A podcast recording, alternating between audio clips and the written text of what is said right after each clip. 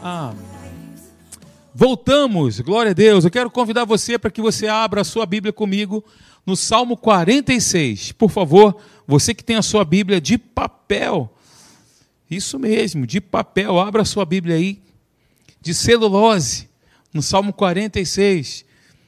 Fica muito mais fácil a gente gravar os textos, sabia? Quando nós estudamos, quando nós escrevemos, quando nós sublinhamos, isso é importante, fica mais vívido na nossa mente. Nada contra né, as Bíblias eletrônicas, smartphone, tablet, iPad, nada contra. Eu tenho mais facilidade de gravar os textos bíblicos na Bíblia de papel. Eu acredito que com a maioria das pessoas também seja assim. Né? Então, se você tem a sua Bíblia de papel, Pegue ela comigo, me acompanhe, nós vamos ler esse salmo. Eu quero iniciar com vocês aqui uma série, tá bom? Eu vou dar o título daqui a pouquinho para você dessa série, que nós estaremos aqui, se Deus permitir, se Ele não voltar, ao longo das quartas-feiras, falando um pouquinho sobre elas, sobre ela, com base no Salmo 46. O título é o seguinte: Deus é o nosso refúgio e fortaleza. Eu tenho falado aos domingos, pela manhã, sobre a igreja indestrutível. Quantos estão acompanhando? Maravilha. Temos falado aqui que a igreja ela é a comunidade. A igreja é um grupo de pessoas, não é verdade? A igreja é, a, é o corpo de Cristo. A Bíblia, inclusive, usa metáforas para falar da igreja sempre no coletivo. A igreja é o corpo de Cristo, a igreja é o edifício de Deus, a igreja é a noiva de Cristo, são os ramos da videira. A igreja é a comunidade de todos os cristãos espalhados na face dessa terra de todos os tempos e épocas. Essa é a igreja do Senhor. Ok? Nós somos a igreja do Senhor. E note que nesse salmo, nós vamos aqui falar alguns Vamos seguir aqui versículo por versículo, né? E vamos deixar o Espírito Santo nos conduzir essa noite. Aquilo que ele tem que falar no nosso coração, aquilo que ele vai falar no nosso coração. E se você prestar bem atenção aqui no Salmo 46, está sempre no coletivo. No primeiro versículo, o salmista, inspirado pelo Espírito Santo, diz: Deus é o nosso refúgio nosso refúgio, meu e seu, nosso, como comunidade, como um grupo de pessoas. Amém? É o nosso refúgio. Você já passou por alguma dificuldade, enchente, chovendo bastante, em algum lugar que você precisou se refugiar, buscar abrigo? Quem já passou por essa experiência aí? Uma tempestade, uma chuvarada danada ou alguma coisa desse tipo, que você precisou buscar abrigo, refúgio. Quando você encontra o abrigo, quando você encontra o refúgio, aquela sensação de segurança, não é verdade? Aquela sensação de, nossa, agora está tudo bem comigo, agora eu estou abrigado, agora estou refugiado, você descansa. Porém, quando nós estamos ali no meio do vendaval, aquela tempestade, aquela chuvarada, enchente, você fica apreensivo, as pessoas ficam nervosas, não é verdade? Olha que interessante, a gente pode fazer essa analogia, né? Que em Deus sendo o nosso refúgio, nós encontramos a segurança, o alívio, o descanso. Por isso, queridos, nós precisamos afirmar isso todo dia. A oração a melhor oração, a oração eficaz, é aquela que tem base, com a, tem base na palavra.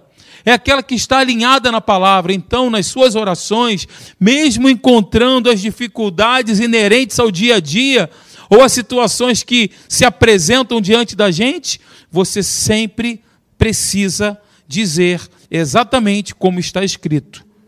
Deus é o nosso refúgio. Se você é casado, se você está com a sua família, diga para o seu familiar, diga para a tua esposa, diga para o teu marido na sua casa: olha, a gente está passando por isso. Nós estamos enfrentando uma luta tremenda juntos. Mas olha, diante disso, eu quero te dizer, Cláudio, ó, Deus é o nosso refúgio. Deus é o nosso refúgio. Diga isso com certeza. Deus é o nosso refúgio, nele eu encontro abrigo, segurança, proteção, alívio, descanso. É Ele que me refrigera. Nós poderíamos ficar só nessa parte aqui, no culto inteiro, porque tem tantas verdades aqui, profundas e poderosas, que mexem com a gente. Não considere as coisas como naturalmente são, queridos. Nós somos seres espirituais. Nós vivemos no bom combate da fé. As provas que se levantam é para que possamos alcançar a maturidade em Deus. É para que, através das provas vencidas, possamos continuar perseverando em direção ao propósito que Deus constituiu para mim e para você. Continua olhando para cima. Não olhe para baixo. Declare todos os dias: Deus é o nosso refúgio, de dia ou de noite, no vendaval ou na calmaria, na tempestade ou na bonança. Deus é o nosso refúgio. Amém, meus, meus queridos? Ele é o nosso refúgio e fortaleza. Socorro bem presente, não é ausente, pelo contrário, presente, ele está presente. É por isso que o nome dele é Emanuel. Deus conosco, Deus presente. Ele está conosco em todos os momentos, em todos os lugares, em todas as situações. Deus está conosco, bem presente. Note aí que tribulação está no plural. O que, que isso significa? Quando você sair de um desafio, de uma tribulação, pode ter certeza que outros desafios se levantarão. Nas tribulações, eu costumo usar essa metáfora, e eu digo, né, que tribulação é sinônimo do sindicato dos problemas. O sindicato dos problemas, eles resolvem fazer uma paralisação geral na nossa vida institui uma greve geral. Acontece tudo de uma vez. Isso acontece com você ou só comigo? Prazer, somos humanos. Estamos no caminho certo. Quanto mais situações desafiadoras se levantarem contra nós, eu vou falar isso para vocês aqui hoje. Tende por motivos de muita alegria o passardes, passardes não permanecerdes, é bem diferente. O passardes por várias tribulações. Tiago diz isso. Mais à frente eu vou falar isso para você. Passardes. Aí, puxa vida, esse texto aqui é tão maravilhoso que eu ficaria só no versículo 1 contigo. Socorro bem presente nas tribulações, nos tempos de angústia. Portanto, não temeremos, ainda que a terra se transtorne e os montes se abalem no seio dos mares, ainda que as águas tumultuem e espumejem, e na sua fúria os montes se estremeçam, há um rio, meu Deus, também poderíamos ficar só nessa frase: há um rio. Isso fala do Espírito Santo, porque todas as vezes que nós olhamos para a Bíblia e essa palavra, a palavra rio, aparece, é sempre, na maioria das vezes, um símbolo do Espírito Santo. Há um rio. Isso significa que ele está presente. Você entende? Há, de haver, de estar ali. Há um rio. Ó, preste atenção. Mesmo que aconteça tudo que está dizendo no versículo 2, versículo 3 acima, esse cataclisma todo aí de situações indesejáveis, há um rio. O Espírito Santo está presente. Ele está contigo. Jesus disse isso: olha, eu vou para o meu Pai, mas eu enviarei o Consolador que estará para sempre convosco. Para sempre convosco, o Espírito Santo está conosco. Como se não bastasse estar conosco, ele está dentro de nós. Glórias a Deus. Há um rio cujas correntes alegram a cidade de Deus, o santuário das moradas do Altíssimo. Deus está no meio dela, jamais será abalada. Deus a ajudará desde antemanhã. bramam nações, reinos se abalam, ele faz ouvir a sua voz e a terra se dissolve. O Senhor dos exércitos está conosco. Diga, o Senhor dos exércitos está conosco. Diga para o teu irmão ao teu lado, meu irmão, o Senhor dos exércitos está conosco, está comigo, está contigo. Não esqueça disso. Alguém diga para o Marcelo em nome de Jesus. Isso. Alguém falou para a senhora aí? Alguém diga para minha irmã que está ao meu lado ali, ó. Isso. O Senhor dos exércitos está conosco. O Deus de Jacó é o nosso abrigo, a nossa segurança, a nossa tranquilidade, a nossa proteção, o nosso refúgio. Vou ficar aqui, depois nós vamos seguir mais adiante. E aí, queridos, eu coloquei o título dessa nossa série que nós estamos iniciando hoje. Eu estou vibrando por dentro, irmãos. Rapaz, é muita verdade. Vai parecer para você que eu estou, vai parecer, mas isso é tudo proposital, já estou te adiantando antes. Os assuntos que eu estou pegando aqui parece que eles estão desconexos, mas não estão, tá bom? Só parece. Fica esperto. O título é esse aí, ó. Socorro bem presente nas tribulações. É o início da nossa série, estaremos iniciando hoje. Eu quero te convidar para que você esteja aqui em comunidade, juntamente conosco. Tem vários irmãos aqui, só está faltando você. Esteja aqui no próximo encontro. Eu quero dar ênfase então no versículo 4 e versículo 5 do Salmo 46, que diz: Eu estou projetando na tela para você. Há um rio cujas correntes alegram a cidade de Deus, o santuário das moradas do Altíssimo. Deus está no meio dela, jamais será abalada. Deus a ajudará desde antemanhã nós vamos pegar esses dois versículos como base e eu vou destrinchar com você. Nós vamos mergulhar de cabeça. Pega o papel, pega uma caneta e diga: Eu estou preparado, pastor. Bem espontâneo. Olha, eu quero aproveitar e eu quero pegar com base no Há um Rio, lembrando para você eu vou dizer isso novamente. Todas as vezes que nós vemos a palavra rio na Bíblia, refere-se, aponta, pelo menos na maioria das vezes, ao Espírito Santo. Ok? Até aqui? Beleza. Então eu quero juntar três textos que falam sobre o rio. Três textos eu quero juntar. O primeiro deles está no Salmo 46, versículo 4, que nós acabamos de ler. Há um rio.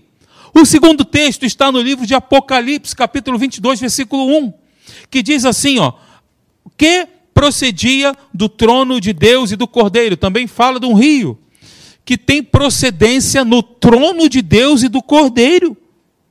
Olha que interessante. E o outro versículo é Ezequiel capítulo 47, do versículo 1 até o versículo 12, é o contexto também que fala sobre o rio. E diz assim, ó, de modo que onde quer que o rio passar, tudo viverá. Então, se eu juntar estes três textos, vai dar um texto. se nós juntarmos os três textos que se complementam, vai dar uma frase bem legal que, é, que eu vou colocar para vocês aí, que é essa frase aí. Em primeiro lugar, há um rio. Como eu disse para vocês, ele está presente, porque há de haver, certo? Há um rio que procede do trono de Deus e do Cordeiro, de modo que onde quer que o rio passar, tudo viverá. Essa frase é a junção do Salmo 46, versículo 4, Apocalipse capítulo 22, versículo 1 e Ezequiel capítulo 47, do versículo 1 até o versículo 12. Faça a leitura desse texto aí na sua casa. E você que está comigo, não agora que eu estou pregando, depois. Você que está comigo aqui, anote para que você possa ler esses textos. Veja, eles se complementam. Então, dos três textos, eu separei e nós fizemos a junção dessa frase. Há um rio. Esse rio procede do, do trono de Deus e do Cordeiro. E por onde esse rio passar, ele vai trazer vida. Ele vai fazer com que aquilo que está morto ressuscite. Ele vai fazer com que aquilo que não tem vida volte a viver. Esse rio que é O Espírito Santo, queridos, ele nunca parou de fluir. Ele é presente, ele é contínuo, ele é abundante, ele é profundo. E é o rio de vida que faz brotar o amor e a alegria. É o Espírito Santo que faz brotar, florescer o amor, a alegria, a paz. É o Espírito de Deus, é esse rio maravilhoso. A igreja, que é o meu caso e o seu caso, nós precisamos, é uma questão de necessidade, sair das margens desse rio para estar no centro do rio do Espírito, de forma que esse rio possa nos levar, nos conduzir, boiar nesse rio dizer assim: Espírito Santo, me leva aonde quer que o Senhor quiser que eu vá. Estar no centro do rio, completamente disponível para a ação dele. Deixar o rio conduzir, deixar o rio levar. Precisamos aprender a sair das margens e aprofundarmos em Deus através da meditação da palavra, através dos devocionais, do falar em línguas, de manter uma vida diária com Deus, um relacionamento vivo com Ele. Amém, gente? Vá comigo agora, por favor, abra sua Bíblia aí em Gênesis capítulo 2. Gênesis capítulo 2, versículo 10 ao versículo 14, que fala do rio do Éden. Versículo 10 ao versículo 14. Fala do rio do Éden. O rio que saía do Éden para regar o jardim o jardim do deleite. Éden significa deleite. Deus preparou para o homem um jardim completo, pleno, abundante, para o homem só cuidar. E aí a Bíblia diz: eu creio que nada está escrito por acaso. Eu creio que até a geografia bíblica nos ensina algo. Tem uma aplicação prática para a nossa vida. Você crê assim? Eu creio na geografia bíblica, eu creio na numerologia bíblica que tem um ensinamento para nós, eu creio nisso, uma aplicação prática para os dias de hoje, nós que somos novas criaturas, essa aplicação prática para nos ensinar a viver a vontade de Deus. E esse texto específico diz que saía um rio do Éden para regar o jardim. Dali ele se dividia e se tornava em quatro braços. E creio também que os nomes que estão na Bíblia nos ensinam muito. Todos os nomes aqui na Bíblia trazem para nós uma mensagem. Inclusive os nomes dos quatro braços dos, dos rios que saíam do Éden. Eles têm um, um significado, queridos, prático para os nossos dias, para nós. Estes braços do rio nós já aprendemos que todas as vezes que nós vemos a palavra rio, aponta na maioria das vezes para o Espírito de Deus. Então, estes braços do rio simbolizavam a ação poderosa do Espírito Santo. O primeiro braço do rio chamava-se Pison, está aí, no texto que eu pedi para você, você abrir. Pison. Sabe o que significa essa palavra? Pison, eu vou lhe dizer. Significa fluindo gratuitamente. Significa crescimento, aumento, abundância. Um dos braços do rio que saía do jardim do Éden, chamado Pison, significa crescimento, aumento, abundância. Ou seja, queridos, aplicação prática, dois pontos. A ação do Espírito Santo é sempre abundante na nossa vida. Deus não faz nada por medida. Deus ele sempre vai sobejar. Deus ele sempre vai agir de forma abundante em nós, profunda, sempre proporcionando crescimento. Com Deus nós crescemos, progredimos e prosperamos. A ação do Espírito Santo potencializa-nos. O nosso espírito recriado produz o fruto do espírito.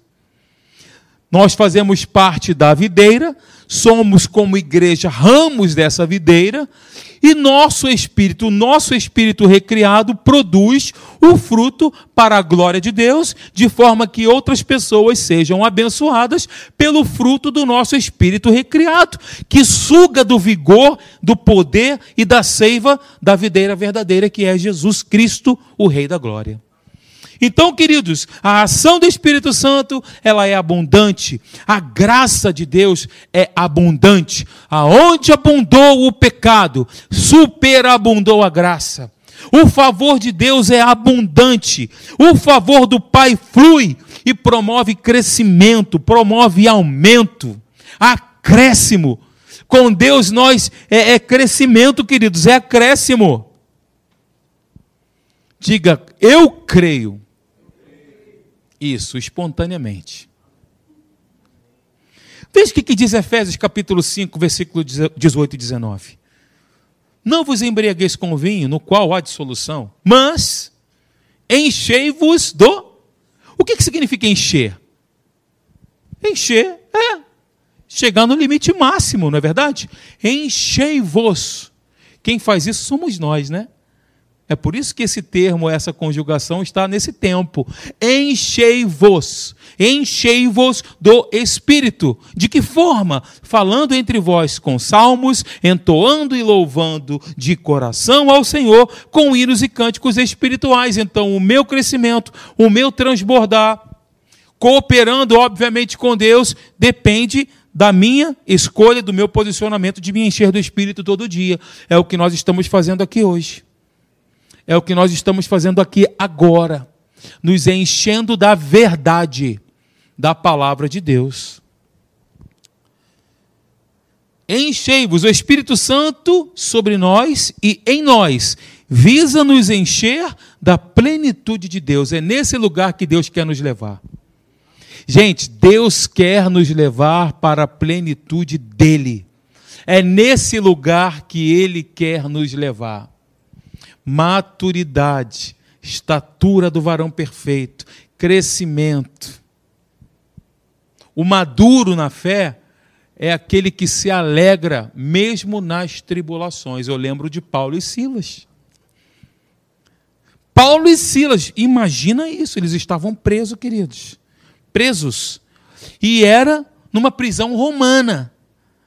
Eu não vou nem entrar nesses detalhes aqui da prisão romana, mas se você fizer uma rápida pesquisa como era a prisão romana, você vai ter um lampejo, uma ideia de como era e como estava naquele momento, qual era a situação daqueles dois homens que eles se encontravam numa situação horrível, mas ainda assim diante daquela situação toda eles cantavam e adoravam a Deus.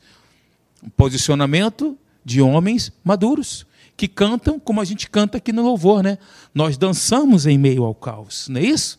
No meio do caos. Nós cantamos no deserto. Nós cantamos aqui os louvores na igreja. Cantamos no deserto, meu Deus, que contrassenso. Deserto, naturalmente falando, não é lugar de cantar, é lugar de chorar. Naturalmente falando para aqueles que são naturais, mas nós que temos o entendimento da verdade, que sabemos quem nós somos, sabemos quem Deus é e aonde nós estamos, nós cantamos lá, lá no meio, onde o bicho está pegando, onde a chapa está quente. É ali que a gente canta. Meu Deus do céu, aquele diagnóstico está falando. Ele fala. Os diagnósticos falam. Estava falando aqui ontem para o pessoal da Atos. Tem uma voz.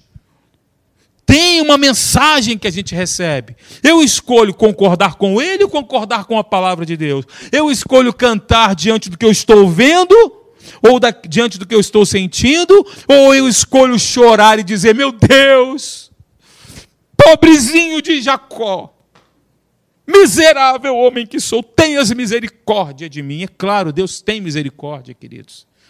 Inclusive, você está aqui pela misericórdia dele, porque senão nenhum de nós estaria aqui hoje, porque é a causa de nós não sermos consumidos.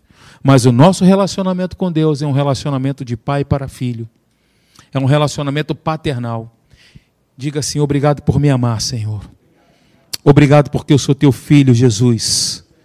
Obrigado, Senhor. De novo, queridos, o Espírito Santo sobre nós e em nós visa nos encher da plenitude de Deus. Essa é a obra do Espírito em nós. Plenitude de Deus. Eu quero dizer para você que sermos transbordantes, cheios do Espírito Santo, é uma necessidade que nós temos. É fundamental para sermos vitoriosos em todas todas, não algumas, mas todas as áreas da nossa vida. Deus não tem nos chamado para sermos vitoriosos em apenas uma área da nossa vida. Deus tem nos chamado para sermos vitoriosos em tudo. Esse não é o evangelho triunfalista, é a palavra viva de Deus. Ele sempre, em Cristo, sempre nos conduz em triunfo. Glória a Deus. É isso aí, glória a Deus, glória mesmo. Paulo diz em Efésios capítulo 3, versículo 19 e 20, e conhecer o amor de Cristo, olha, que excede, está vendo? Transbordar, crescimento, acréscimo, excede todo entendimento, excede, transborda todo entendimento para que sejais tomados, ou seja, de tudo, de algo que é completo, de toda a plenitude de Deus é completo, toda a plenitude. Ora, aquele que é poderoso para fazer o quê? Infinitamente mais. O que, que é isso? Transbordar, abundância, crescimento. Olha como com, com Deus é potencializar o negócio, queridos. Com Deus é elevar o cubo. Você entende essa expressão? Elevar o cubo com Deus. Infinitamente mais do que tudo quanto pedimos ou pensamos, conforme o seu poder, que é o Espírito Santo, ó, poder, óleo, unção, Espírito, Espírito Santo, sinônimo. O seu poder que opera em nós, é o Espírito Santo que opera em nós, está fazendo sempre uma cirurgia em nós, com o bisturi celestial, tirando o que, não pode, que tem que ser tirado. Quando você faz principalmente aquela oração da anestesia. Você conhece a oração da anestesia? Você conhece? A oração da cirurgia? Não? Sonda, meu Deus. Veja se há em mim algum caminho mau. O Espírito Santo vai pegar o bisturi. Vai... É a oração da cirurgia. Sonda-me, vê se há em mim algum caminho mau e guia-me pelo caminho eterno eterno. É para lá que a nossa vida aponta, gente. Para a eternidade. Sonda-me, ó Deus, veja se há em mim. Faz uma cirurgia, pega o teu bisturi, tira o que precisa ser tirado. E veja se há em mim alguma, algum resquício, alguma poeira. Guia-me pelo caminho eterno. Nós fomos chamados, eu e você, para viver o melhor de Deus, experimentando a plenitude do nosso Pai, vivendo a abundância da Sua vontade e do seu propósito, queridos. Deus nos chamou para viver o melhor dele. Eu não consigo olhar de Gênesis a Apocalipse homens e mulheres que andaram com Deus e retrocederam. Não tem, não existe, não tem nenhum caso na Bíblia. Homens que viveram com Deus e retrocederam. Pelo contrário, eu vi um homem aqui chamado Enoque, que a Bíblia diz que andava com Deus e Deus o tomou para si. Enoque andava com Deus. Essa palavra magnífica significa andar de mãos dadas com Deus. Enoque, olha o nível de comunhão de Enoque. Ele andava todos os dias de mãos dadas com Deus e Deus o tomou para si. Aquele homem não experimentou a morte. Então nós fomos chamados para viver o melhor, experimentando da plenitude do nosso Pai. Sabe, queridos, Deus tem nos dado o dom do Espírito Santo. O dom, dom significa presente, né? Dom é presente. Então Deus tem nos dado o Espírito Santo para que nós sejamos cheios de toda a plenitude dele. Uma vez eu falei aqui sobre o Espírito Santo e eu citei essa frase: a habitação do Espírito Santo em nós nós que somos novas criaturas, lavados e redimidos no sangue de Jesus, a habitação do Espírito Santo em nós é para a frutificação. Para isso, para que possamos frutificar. Já a plenitude do Espírito, que é um nível acima, a plenitude do Espírito é um outro nível, é para o serviço. É para o serviço. Então, todo crente, que é o meu caso e o seu, cheio do Espírito Santo, cheio do rio de vida, possui dentro dele, a seu crédito e para pronto uso, todo o poder que necessitará para vencer aonde? Nesta vida. Não no porvir, mas nesta vida, por causa simplesmente da presença de Deus nele, em toda a plenitude daquele que é maior, o Espírito Santo de Deus. Maior é o que está em nós do que aquele que está no mundo. Ele é maior. Veja, maior, ele é mais poderoso. Ele é maior, ele está em nós. Primeiro rio qual foi? Pison.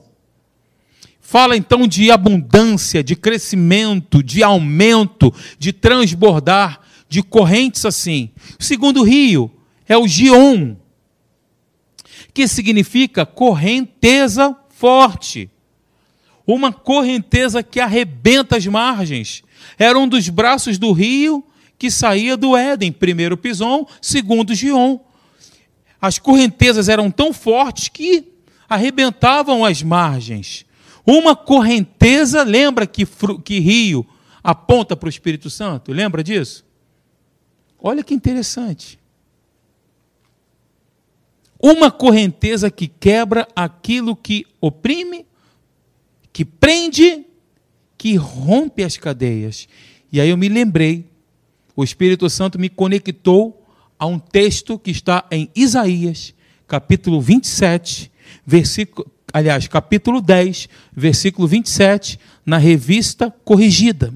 Veja bem, Espírito Santo me levou lá para ver esse texto. Me acompanha aqui, está comigo? Quem está comigo aí, diga: Estou com você, pastor. Estou contigo no abro, pastor. Isso. Bem espontâneo assim, isso que eu gosto. Shazam. Joga para mim, por favor. Isso. Isaías capítulo 10, versículo 27. Veja o que, que diz o texto. E acontecerá naquele dia que a sua carga será tirada do teu ombro, e o seu jugo do teu pescoço. E o jugo será despedaçado por causa da unção. Lembra que eu falei para você que unção, poder, virtude, espírito, Espírito Santo são sinônimos? Olha esse texto. O jugo será quebrado, será, será despedaçado por causa da unção. A unção do Espírito Santo quebra o jugo.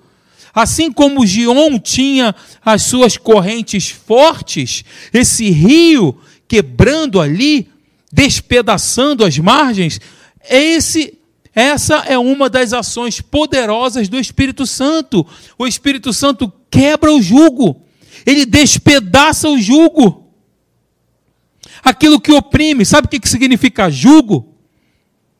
É a opressão. Jugo é isso. Preste atenção no que eu vou dizer para você. É a opressão que uma pessoa carrega quando ela está dominada é a opressão que uma pessoa carrega quando ela está dominada por problemas, por enfermidades, vícios e dívidas e dúvidas, enfim.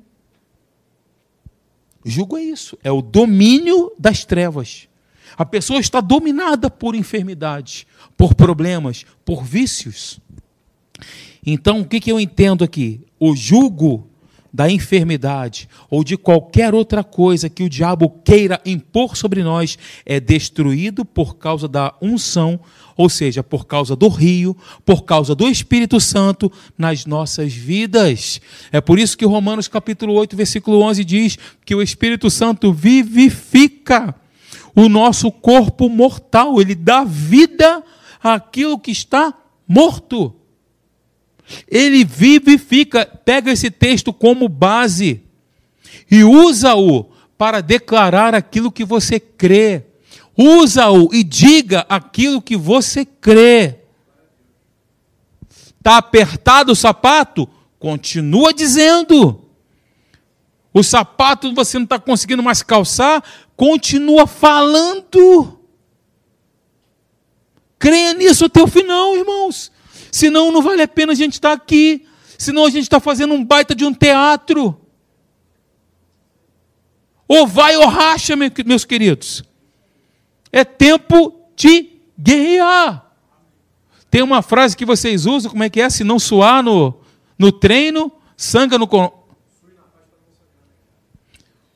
Sue na paz para não sangrar na guerra. Podia ter te perguntado também, né? Então, queridos, o jugo da enfermidade que oprime as pessoas é quebrado quando o Espírito Santo, ele, ó, ele entra, faz morada. O jugo quebra, despedaça a lança. Quebra as enfermidades. Meu Deus, vamos crer nisso de todo o coração.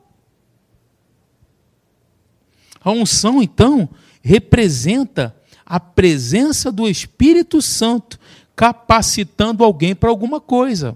Sabia disso? Ah, o Espírito Santo é que vai me capacitar para realizar algo.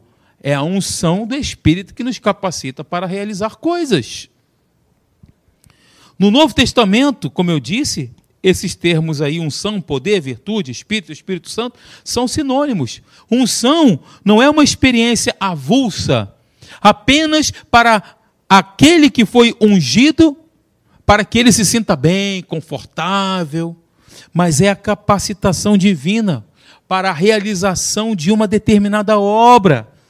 E aí, em toda a Bíblia, todo aquele que desenvolveu e realizou algo para Deus, se você examinar bem, se você, você que é um estudioso da palavra de Deus, examinar bem em toda a Bíblia, aquele que desenvolveu ou realizou algo para Deus, por mais simples ou complexo que seja, que fosse, ele não fez isso na sua força, mas ele fez debaixo da unção do Espírito Santo.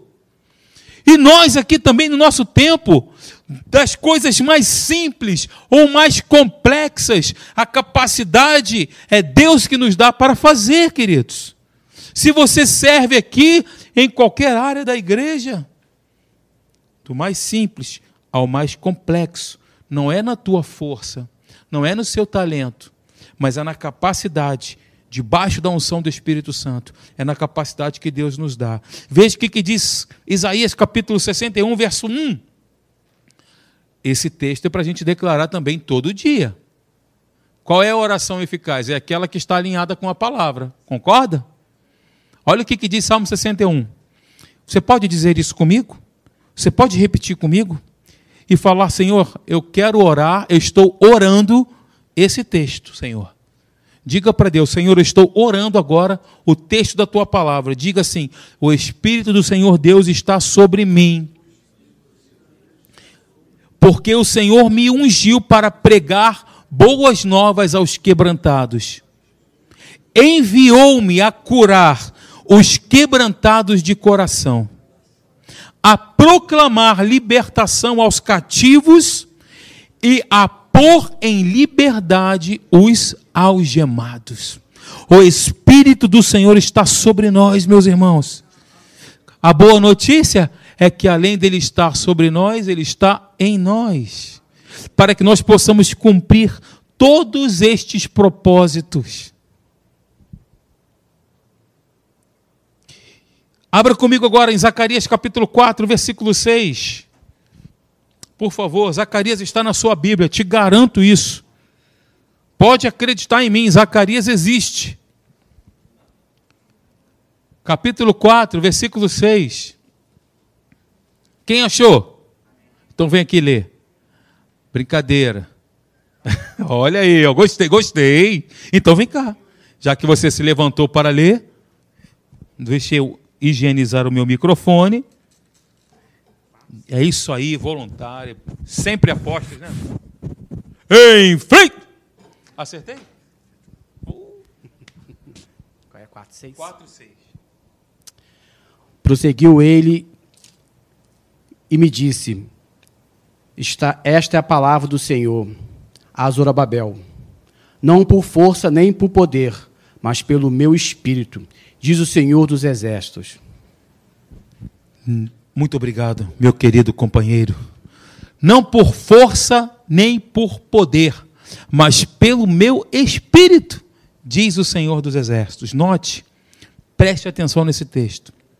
Note que esse texto, o poder mencionado aqui, não se refere ao poder de Deus, mas à força humana. Prestou atenção? Deus está dizendo, não é pela força de um exército. É isso que ele está dizendo aqui. Mas é pelo meu espírito que a batalha será ganha. Não é pela força de um pelotão.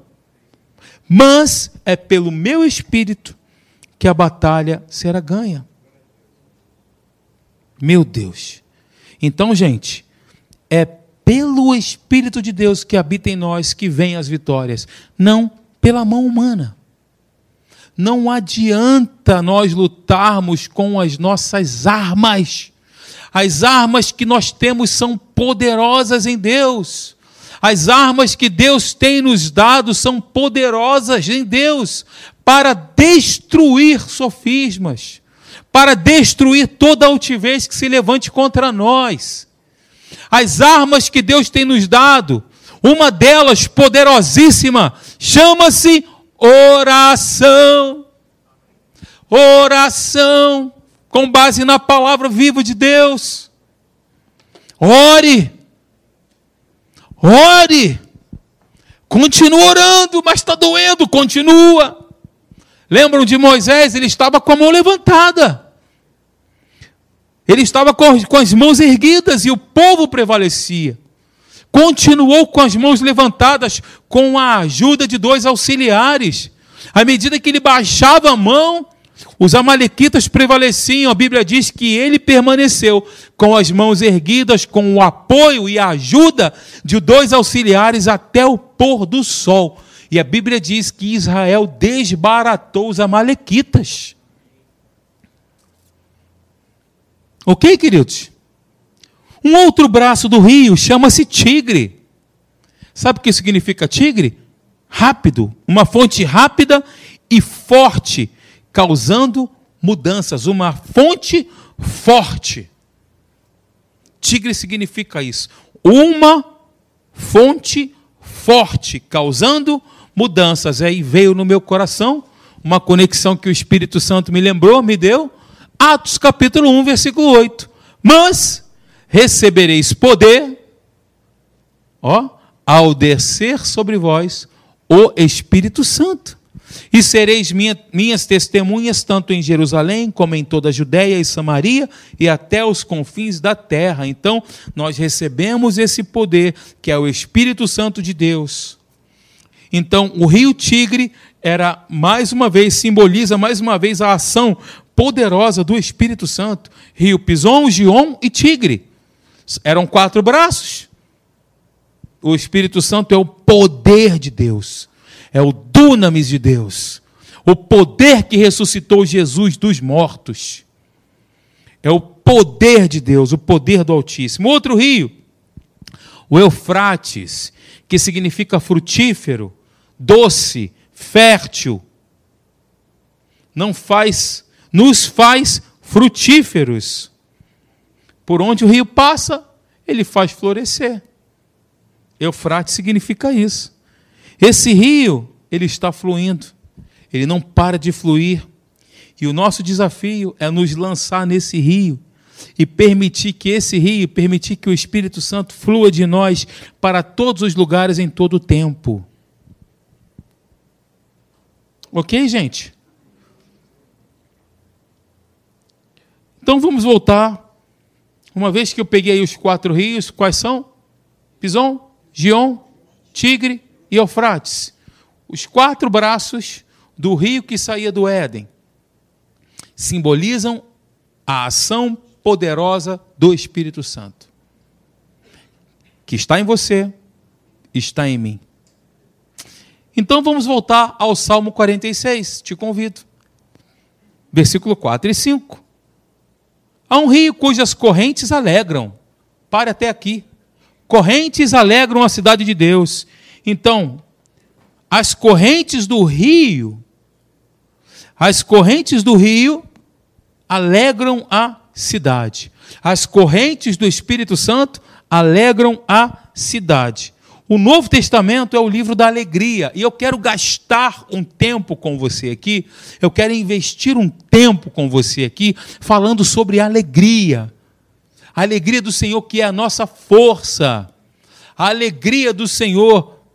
Gente, a Bíblia fala muito sobre isso estudando sobre isso, eu peguei só a metade daquilo que a Bíblia fala, aquilo que Deus me mostrou aqui para trazer para vocês essa noite. Mas tem muitas outras coisas. A Bíblia nos mostrando sobre esse sobre o fruto do espírito, né? Um dos uma das personalidades do Espírito Santo, se assim eu posso dizer. A alegria, qual é a definição de alegria? É a reação Preste atenção nisso, você que é inteligente, você vai guardar isso, você tem a mente de Cristo. Diga assim: Eu sou inteligente. Isso aí. A alegria é a reação. Toda ação gera uma reação. A alegria é a reação do amor às misericórdias, bênçãos e benefícios de Deus. É a reação do amor às misericórdias, bênçãos e benefícios de Deus. Pegou? Não. é só você imaginar a alegria como resultado. Reação é o resultado. A alegria é o resultado do amor às misericórdias de Deus. A alegria é o resultado das ben... do amor às bênçãos, daquilo que Deus tem me dado. Deus não tem te abençoado com vida, com uma família, é motivo de você se alegrar. Deus não tem, não tem te abençoado com uma igreja equilibrada? É motivo de você se alegrar. Deus não tem te abençoado com amigos? Tudo isso é bênção de Deus. Os amigos são conexões divinas que Deus estabelece, queridos. São elos que Deus estabelece. Há quatro anos atrás eu não conhecia vocês.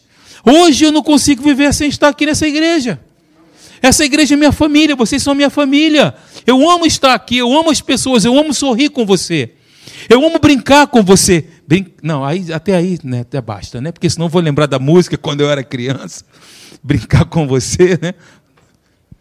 Não é verdade? Há quatro anos atrás eu não conhecia ninguém aqui. Nós estamos convivendo, estamos estabelecendo o vínculo, o vínculo do amor. Nós oramos uns pelos outros, vocês oram por nós, nós oramos por vocês e os vínculos se estabelecem. Meu Deus, isso é resultado isso é uma, isso é o resultado das bênçãos de Deus, então eu tenho que me alegrar com isso. Expliquei? Entendeu? Ok? Agora sim, pastor. Agora, that's ok. É isso mesmo. Além disso, queridos, a alegria do Espírito, preste atenção agora. Ei, você que está em casa, preste atenção, está sendo projetado aí para você. Olha, a alegria do Espírito não é dependente das circunstâncias, porque se assim fosse, estávamos perdidos, todos nós aqui. Uma alegria efêmera e passageira. Concorda comigo, Leandro? Seria passageira. A alegria do Espírito não é dependente das circunstâncias, ela é um aspecto do amor que confia em Deus, mesmo nas circunstâncias mais desafiadoras mesmo nas circunstâncias mais difíceis, mesmo nas circunstâncias mais penosas. A alegria do Espírito é sobrenatural, meus irmãos. É sobrenatural, as pessoas não entendem. A alegria humana, ela olha para as coisas da terra e ela é afetada pela condição deste mundo já. A alegria do espírito olha para o céu e não é atingida pelas circunstâncias, sabe por quê? Porque as bênçãos celestes nunca mudam. Porque as bênçãos de Deus não mudam. Continuam para sempre. E tem o endereço, o seu CEP, a sua casa, é para você, é pessoal. É isso aí. Qual é o teu CEP? eu vou te dar. Não, não vou fazer essa brincadeira, as pessoas podem entender errado. Eu ia falar, vou te dar o meu Pix, mas não é Pix, né? É CEP. Eu quero repetir isso aqui. Eu quero encerrar com isso. Coloca uma musiquinha aí, por favor. Quero repetir isso, eu vou encerrar aqui. Mas nós voltaremos a falar sobre alegria. Alegria não circunstancial, mas a alegria celestial. A alegria que flui do trono de Deus. Há um rio cujas correntes alegram a cidade de Deus. Há um rio que corre do trono de Deus e do Cordeiro, e por onde ele passar, tudo viverá. São os três textos iniciais que eu juntei para dar um. Então eu quero encerrar dizer isso para você aqui, ó, preste atenção de novo, eu vou repetir isso, é para que fique bem estabelecido dentro de você e para que você não esqueça disso. A alegria que é natural, a alegria humana, ela olha para as coisas da terra e ela é afetada pela condição desse mundo circunstancial. Já a alegria do espírito, ela olha para o céu, para as alturas, ela olha para o trono de Deus, ela olha para o Autor e consumador da nossa fé. Ela olha para o céu e não é atingida pelas circunstâncias. Essa alegria não é abalada pelas circunstâncias, não é afetada pelas circunstâncias. Sabe por quê? Porque as bênçãos de Deus celestes, as bênçãos celestiais, não mudam. Não mudam. Para sempre. Fique de pé comigo.